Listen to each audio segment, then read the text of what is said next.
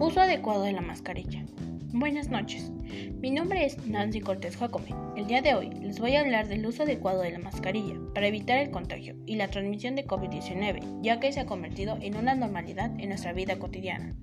Existen medidas para utilizar la mascarilla que tenemos que seguir. La OMS, Organización Mundial de la Salud, y la Fundación Lovetzai Cuida tus pulmones nos proporcionan algunos pasos que son los más adecuados, claramente los más recomendables. Para ello, tenemos que seguir adecuadamente los pasos que nos dan. ¿Cómo me la pongo?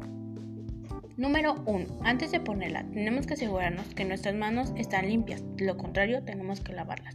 Número 2. Solo se tocarán las gomas de la mascarilla. Es recomendable que en ningún momento las toquemos al interior o al exterior de ella.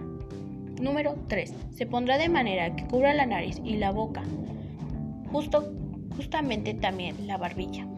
Número 4. Pondremos las gomas detrás de las orejas mientras la llevo. Evitemos tocarla y si lo hacemos tenemos que lavarnos las manos antes y después. Es recomendable que lo hagamos lo menos posible. ¿Cómo me la quito? Número 1. Antes de retirarla, volvamos a lavarnos las manos. Número 2. La retiramos tocando solo las gomas de las orejas. Número 3. La lavamos si es reutilizable, siguiendo las indicaciones del fabricante, o la tiramos metiéndola en una bolsa de basura atada. Número 4. Nos lavamos de nuevo las manos después de retirarla. Recuerda que esta es una medida de prevención eficaz siempre y cuando la utilicemos adecuadamente, pero recuerda que no es la única medida de prevención que existe y que tenemos que cuidarnos ante todo para evitar contagiarnos. Convierte el uso de mascarilla en una normalidad ante tu vida cotidiana. Esto es una manera de respeto ante los demás y sobre todo ante ti.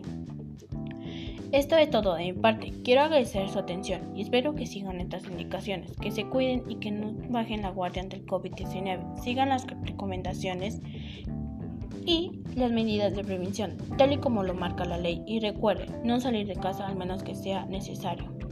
Utilicen las medidas de prevención para no contagiarse. Gracias por su atención. Créditos a la institución escolar EPO 24 y su servidora Nancy Cortés Jacome.